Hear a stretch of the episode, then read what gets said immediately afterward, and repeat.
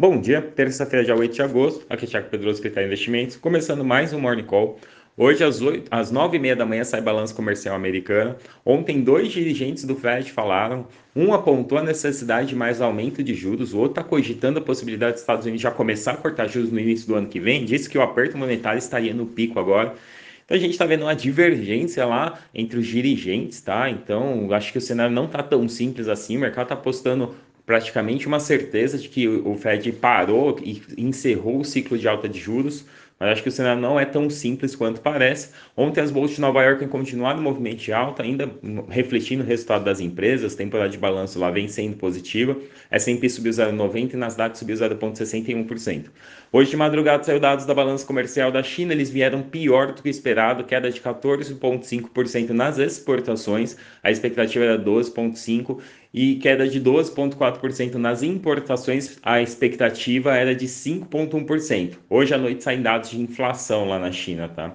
Há pouco saiu o CPI da Alemanha, que é o índice de preços ao consumidor. Ele veio com alta de 0,3% no mês. Aqui dentro da expectativa, Europa, eu já comentei, né? A gente está vendo desaceleração econômica lá, provavelmente por conta da alta de juros, mas a inflação também vem convergindo lá. Então, os dados estão começando a vir já dentro, pelo menos, das expectativas. Aqui no Brasil, às 8 horas da manhã, sai a ata do Copom. Deve se dedicar aqui a ata, deixar bem claro que não vai vir queda maior do que 0,50%. O mercado hoje precifica que pode ter uma chance de cair 0,75% na próxima reunião. Esse, essa precificação hoje está em 30% de chance. Também tem prévia do IPCS, que sai às 9 horas da manhã, índice de inflação. Ontem Itaú divulgou o resultado após o fechamento do mercado. Veio ali em linha com as expectativas, então não surpreendeu, mas veio um resultado muito forte. Itaú entregando números muito acima da média do mercado. Provavelmente o único que poderia bater ele é o Banco do Brasil, vamos acompanhar. E aí a ADR do Itaú subiu ontem 0,17 no aftermarket em Nova York, não deve ter nenhum movimento muito forte hoje. Agora às 10 horas da manhã tem a conferência, então ali poderia sair alguma coisa adicional.